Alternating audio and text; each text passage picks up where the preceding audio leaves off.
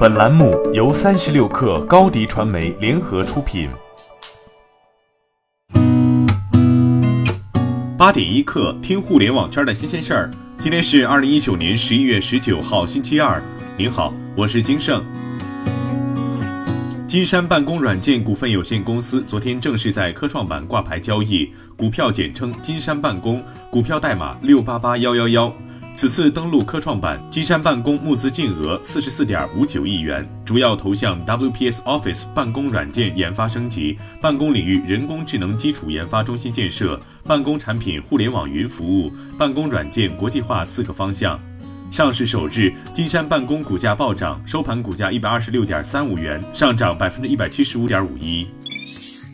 用户似乎很快就能用字节跳动的音乐流媒体听歌。据金融时报报道，字节跳动最早下个月推出自己的音乐流媒体服务，不过还不清楚新应用的名字。对于这一消息，字节跳动方面表示不予置评。其实早在今年四月中旬，南华早报曾援引知情人士消息称，字节跳动为该产品组建了超一百人的团队，经过长达半年多的筹备，足以看到音乐流媒体在字节跳动内部的战略地位。对此，字节跳动方面回应称，对市场传言不予置评。《三体》动画版十七号晚间推出了首支正式预告片，进一步展示了《三体》宇宙的动画设定，还原出原著中的黑暗森林法则。这一动画确定将于二零二一年正式上线。介绍称，《三体》动画由哔哩哔哩、三体宇宙和武汉异化开天联合出品，并由科幻动画剧《玲珑》的制作公司异化开天进行打造。瑞幸咖啡昨天宣布，唐诗主题店在西安正式开业。店内最具特色的便是占据一整面墙的诗词，乃唐代著名诗人杜甫作品，配上当代绘制的饮中八仙图壁画。除此之外，瑞幸还顺势推出了饮中仙杯套、纸袋等周边产品。新开业的唐诗主题店还有个特别之处，不再是同 IP 或品牌进行联合营销，表达的是瑞幸线下主题店的下一个方向，依托城市特点，打造城市专门店。中国电子商会电子烟行业委员会第一届第二次常务理事会在深圳召开。会议透露出国内电子烟行业出现订单下滑、面临裁员压力等情况，号召企业尽量不要裁员。会议呼吁不要恐慌性抛售产品，造成价格体系崩溃，从而出现踩踏现象。要维护市场价格体系稳定。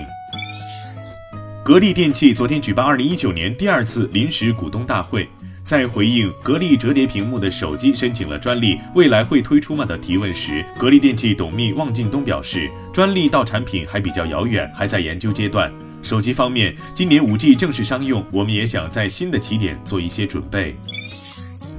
据彭博社的计算结果显示，在刚刚过去的九月和十月份，苹果公司在中国市场共售出约一千万部 iPhone 手机。报道称，中国信息通信研究院发布的数据显示，自新一代 iPhone 发布以来，其中国市场出货量同比增长了百分之六。基于此，彭博社的计算结果显示，今年九月和十月，iPhone 在中国市场的销量约为一千万部。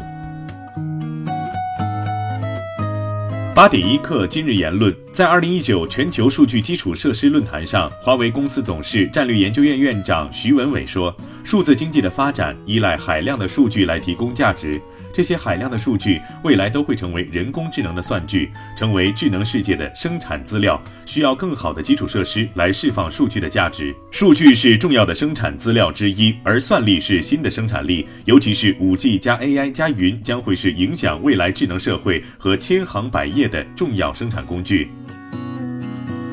好，今天咱们就先聊到这儿。编辑彦东，我是金盛，八点一刻，咱们明天见。